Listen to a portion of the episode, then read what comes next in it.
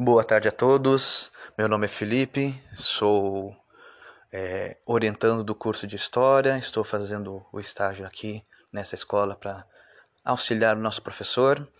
E o objetivo do nosso trabalho aqui é ensinar a história de uma maneira um pouco mais dinâmica, de uma maneira mais é, lúdica para os alunos aprenderem de certa maneira e também colocar alguns conhecimentos é, interessantes para o aluno entender como funciona a questão do ensino de história na escola.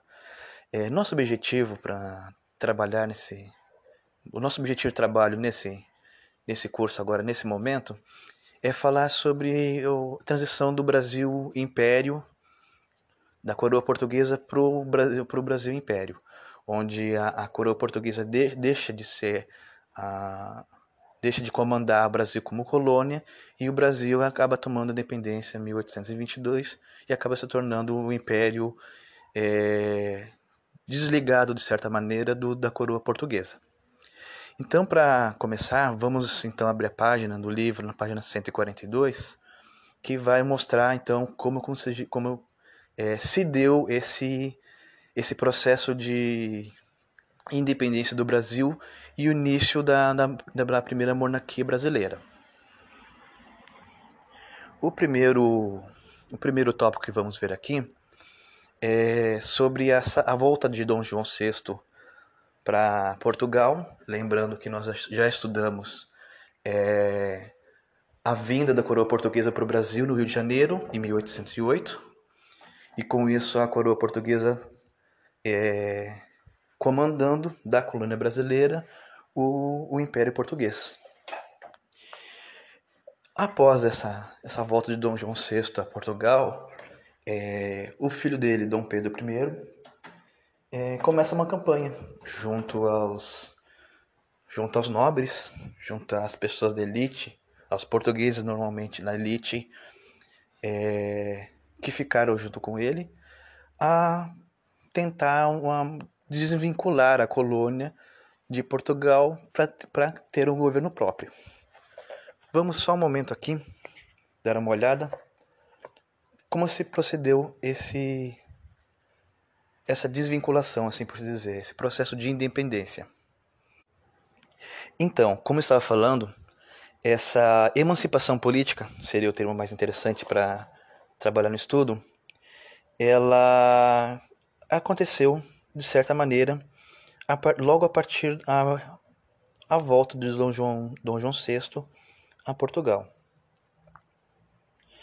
Como a corte portuguesa que ficou em Portugal, que não estava junto ao núcleo é, que acompanhou Dom João VI ao Rio de Janeiro, fez essa pressão, ele teve que voltar e deixou Dom Pedro I como príncipe regente no, no Brasil né, para ter uma garantia. Isso acabou se tornando, então, de certa maneira, é, a, o estopim né,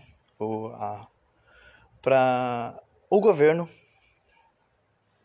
político brasileiro se tornar independente.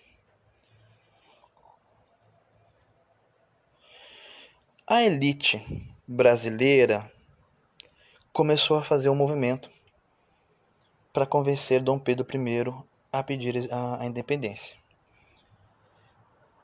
Em 9 de janeiro, esse manifesto chegou, tendo mais de 8 mil assinaturas dentro do, do, da elite centro-sul brasileira, que na época era mais forte. E assim o episódio ficou conhecido como o Dia do Fico, em 4 de maio. Em, em 9 de janeiro, perdão. Em 4 de maio, ele declarou uma lei sobre, chamada Lei do Cumpra-se, onde qualquer ordem de Portugal só vinha, só seria obedecida com essa exigência. Em 1 de agosto, Dom Pedro, junto com os militares, declarou então inimigos as tropas de Portugal, que vieram sem o consentimento do príncipe regente, e assim, realmente, a partir desse momento, houve então um ataque, um, uma negociação mais agressiva por parte da regência brasileira, da elite brasileira com, com Portugal, de mostrar que, que seria na, na força das armas necessariamente, se precisasse, a proclamação da, da independência do Brasil do, da coroa portuguesa.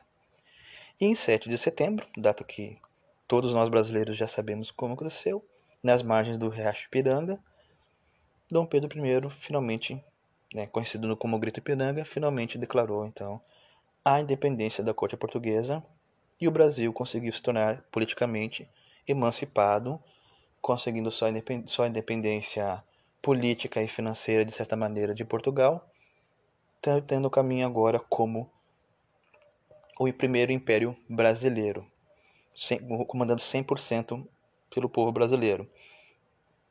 Isso, né, de acordo com a, a, a tese defendida por é, pelos historiadores imperiais, que nós sabemos que não foi totalmente brasileiros, afinal, grande parte da elite era de portugueses.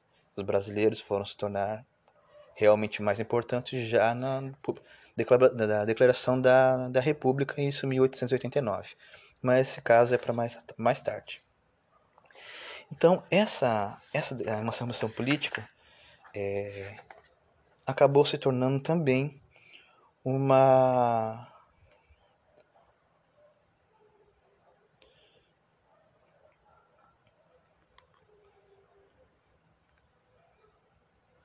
acabou se tornando então uma nova uma nova fase dentro da política brasileira, onde inclusive muitas províncias brasileiras entenderam que também precisariam, de certa maneira, se livrar do governo português. Nossos principais exemplos aqui são Bahia, Piauí, Piauí, Piauí perdão, Grão-Pará, Ceará, Maranhão e a província Cisplatina, que é onde ficaria hoje a região de Rio Grande do Sul, Santa Catarina e pedaço do Paraná. Várias batalhas ocorreram já em 1822 a 1823. Em 1824 ainda existiam certas certas resistências, porque a coroa portuguesa ainda estava tentando resistir a essa essa declaração, essa independência. Em algumas províncias que tinham muita força, muita ligação política de governadores estaduais políticos com Portugal, que ainda estavam resistindo à independência brasileira, e somente em 1824 que são resolvidos esses conflitos, e é onde também entra os Estados Unidos reconhecendo a independência do Brasil, um dos primeiros países dessa região, na, lá na América do Norte e, e Europa, que já estavam crescendo, é, que sempre estiveram fortes economicamente e politicamente, o primeiro país a reconhecer foi os Estados Unidos já em 1824. Com isso, toda essa, essa linha política, Portugal se obrigou a reconhecer já em 1825 a soberania do Brasil, mas com isso, né, acabou tendo aquela, podemos usar o termo latino, quid pro quo, onde eu vou aceitar, mas quero algo em troca. E essa, esse aceite de Portugal sobre a independência do Brasil, quase três anos após a, a própria proclamação, foi então uma certa, podemos dizer assim, uma certa multa no valor na época de 2 milhões de libras esterlinas, que aí o governo brasileiro realmente teve que pedir aos banqueiros brasileiros esse empréstimo para pagar e ficou um bom tempo conhecendo isso. E a Inglaterra, mais, mais dois anos se passaram até a Inglaterra reconhecer também. Toda essa questão política, de é, negociações mercantis, a Inglaterra acabou se tornando uma das últimas países de, de grandes a entender, a, a aceitar, a reconhecer, de certa maneira, o, a independência do, do Brasil.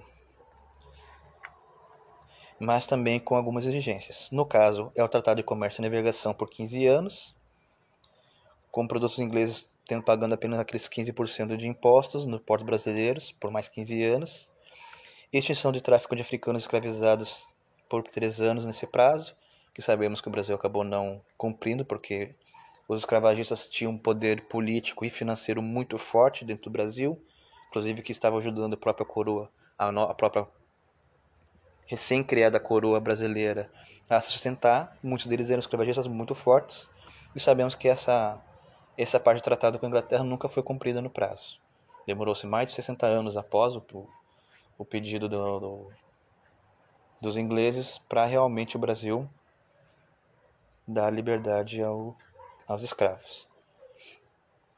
Essa Constituição, logo após, que acabou acontecendo logo após a independência do Brasil, começou a acontecer em maio de 1823, onde formada uma Assembleia Constituída por deputados naquela época de várias províncias brasileiras, acabaram se reunindo no Rio de Janeiro e acabaram liberando, elaborando essa Constituição, que foi a primeira Constituição brasileira ainda feita nos moldes do Império.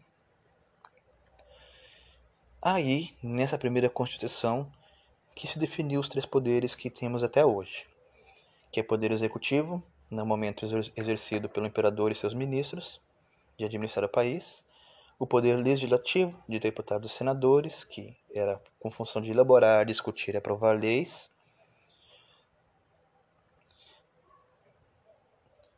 Naquele momento, os deputados tinham um período de apenas quatro anos, que é regido até hoje, e os senadores tinham período vitalício, duraria durante todo o tempo deles, mudados depois nas outras constituições. Essa primeira constituição, ela foi outorgada, ou seja, ela foi realmente é, saiu do papel para definição em 25 de março de 1824. Logo após a definição dos três poderes, inclusive o poder judiciário, que é exercido por tribunais e juízes, que era a função de aplicar a lei, onde nesse momento os magistrados do Supremo Tribunal eram nomeados pelo imperador. E essa função não modificou após a República, continuou sendo pelo presidente da República. A mudança principal no poder executivo e no poder legislativo é a mudança do, do prazo. O poder executivo não existia mais o imperador, era um presidente que era eleito a cada quatro anos e só poderia ser reeleito uma vez isso de acordo com a nossa Constituição de 1988. E também nessa Constituição já temos também o senador por oito anos e o deputado por quatro anos, que, teve, que foi mantido. Mas nessa lei foi criado um quarto poder, exclusivo do imperador, que podia nomear e demitir livremente ministros e presidentes de província, podia dissolver ou não a Câmara de Deputados, nomear e nomear os senadores de acordo com a sua vontade e suspender, super, suspender os magistrados e perdoar sentenças de réus condenados pelo judiciário de acordo com a vontade do, do imperador se ele entendesse que houve, houve, algum excesso dos outros dois poderes, do judiciário, do judiciário e legislativo. De certa maneira, o poder moderador permitia ao imperador intervir em todos os outros três poderes, no caso dos ministros, deputados senadores e também dos magistrados. Mas mesmo assim, essa essa primeira constituição ela foi muito ela foi muito debatida pelos próprios é, poderes porque concentrava muita força no, no próprio imperador e isso acabou acontecendo um desgaste. Mas a questão do desgaste e, das, e de como a Constituição acabou afetando o governo do imperador Dom Pedro I vai se discutir em outro capítulo, em outro episódio. Nesse momento, estamos estudando só essa questão da emancipação política e a primeira constituição feita pelo Brasil após conseguir a independência política e financeira no geral da coroa portuguesa. Obrigado por escutar essa aula. Tenha uma boa noite.